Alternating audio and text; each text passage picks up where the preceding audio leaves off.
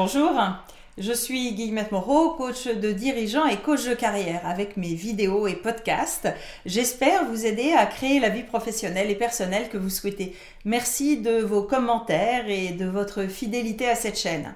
Des boîtes courriels qui s'engorgent, des agendas qui explosent et des listes de tâches à rallonge, c'est le quotidien de beaucoup d'entre nous avec le stress qui monte, le sentiment de ne pas être à la hauteur, voire la culpabilité. Jusqu'au jour où cela coince vraiment. Et en général, pas de manière rationnelle ou technique, non. Euh, car tant que la bête tient, nous avons des capacités d'absorption insoupçonnées. Non, en général, c'est notre corps qui nous rappelle à l'ordre, ou notre vie personnelle qui souffre vraiment. J'ai pris l'image des machines de déneigement pour cette vidéo car c'est notre quotidien au Canada et aussi pour ne pas choquer les âmes sensibles car l'image qui me venait naturellement à l'esprit était celle du gavage des oies ou des canards avec un entonnoir. Donc aujourd'hui, si vous avez l'impression d'être une oie gavée et que vous voulez reprendre le contrôle de votre temps, je vous propose de retourner l'entonnoir. Comment filtrer le plus haut en amont votre avalanche de mails, de réunions et de choses à faire. Alors il y a plein de bons livres sur le sujet de la gestion du temps, ce qui en fait n'existe pas, car le temps tel que nous l'avons créé, nous les humains, sera toujours de 24 heures par jour. Là, la vraie question est donc la gestion de nous-mêmes dans le temps. Et rien que de retourner la formulation, la gestion de nous-mêmes, nous redonne du pouvoir pour arrêter de trop subir. De toute façon, nous ne pourrons jamais tout faire lire tous les livres ou visiter tous les pays. Il s'agit donc de choisir ce que nous faisons. Et je parle bien de choix, pas juste de dire je gère mes priorités, c'est-à-dire je donne un ordre à mes tâches, mais la liste reste toujours aussi longue. Ça, ce n'est pas de la gestion de priorité, c'est peut-être apprendre à mieux jongler, mais il y a toujours autant de balles. Pour choisir et filtrer votre activité, je vous propose trois questions ultra simples. Quoi qui, quand. Vous pouvez par exemple les écrire sur un post-it et les mettre sur votre ordinateur. Première question, le quoi.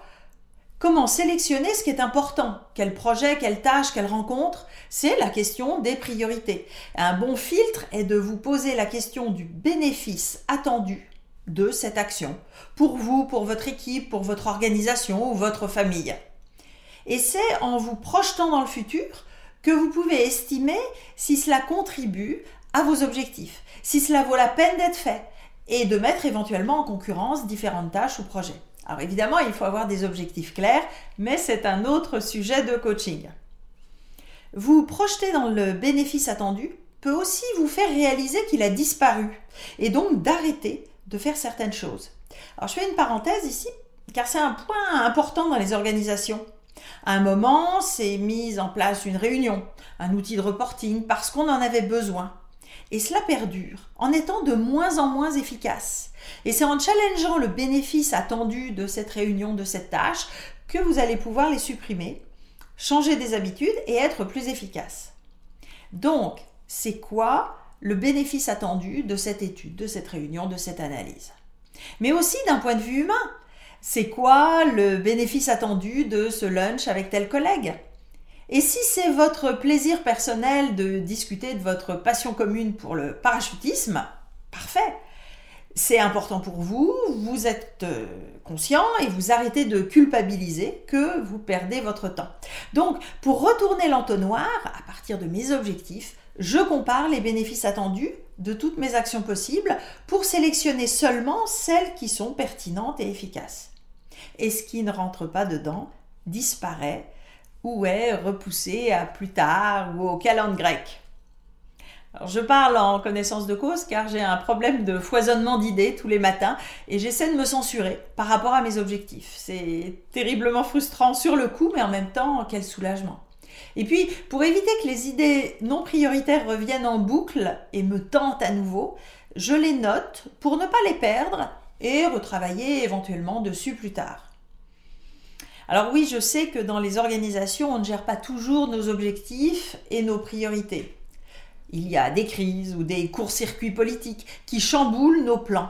Mais vous pouvez à ce moment-là en discuter avec les autres parties prenantes et décider ensemble de ce qui est retardé ou ce qui passe à la trappe en échange. Autrement, vous êtes coincé. Et la masse de travail augmente. Et si vous n'y arrivez pas, ça risque de vous retomber dessus. Donc le côté surhomme ou surfemme, j'accepte toujours plus, c'est mauvais pour vous professionnellement à moyen ou long terme et mauvais pour votre santé. Deuxième question, le qui. Maintenant que vous savez que c'est une priorité par rapport à vos objectifs, êtes-vous la meilleure personne pour faire cela? C'est une question d'efficacité personnelle, d'efficacité collective, mais aussi parfois d'humilité. Il y a par exemple des tempéraments de type euh, j'attrape toutes les balles, je suis volontaire, j'accepte toutes les missions. Pour prouver ma compétence, parce que je suis vraiment convaincu que je suis le meilleur ou la meilleure et que personne d'autre ne peut y arriver. Euh, parce que accepter est plus facile que refuser. Parce que je veux être indispensable et garder mon bout de pouvoir. Parce que je n'arrive pas à déléguer. Euh, ça ira plus vite si je le fais.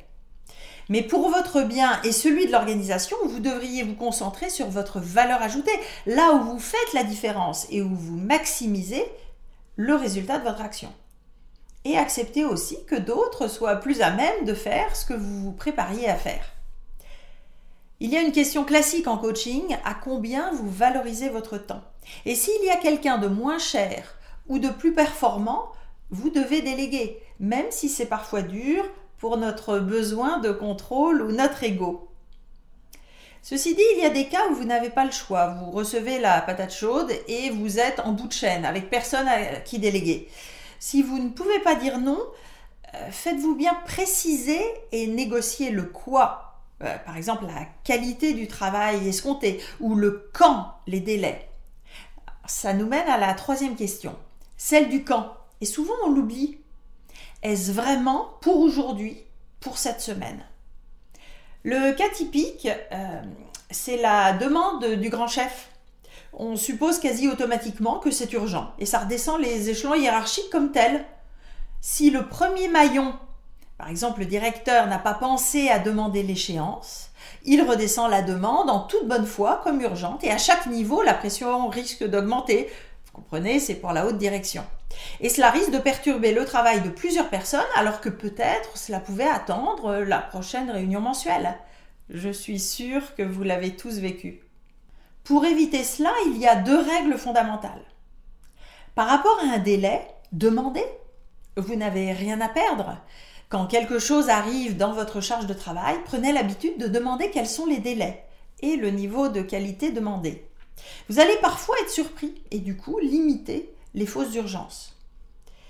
Et comme nous sommes tous à l'initiative de demande, soyez clairs dès le départ sur les délais pour éviter les effets boules de neige d'urgence et aider les autres à planifier leurs priorités. Donc théoriquement, ça devrait marcher aussi avec nos enfants, du style il faut que la table euh, du petit déjeuner soit mise pour 7h30. Mais il faut accepter que l'éducation des enfants est parfois dans un autre espace-temps. Donc pour résumer et travailler moins, pensez à retourner l'entonnoir du quoi à faire en partant de vos objectifs et en vous posant la question des bénéfices attendus de chaque action pour filtrer le plus en amont possible. Ensuite, vous posez la question de qui est le mieux à même pour maximiser l'efficacité globale. Donc, est-ce vraiment à vous de faire cela? Et enfin, challenger le quand, ça peut vous procurer de bonnes surprises. Le plus gros souci, bien sûr, c'est la mise en pratique, de changer nos habitudes, nos réflexes.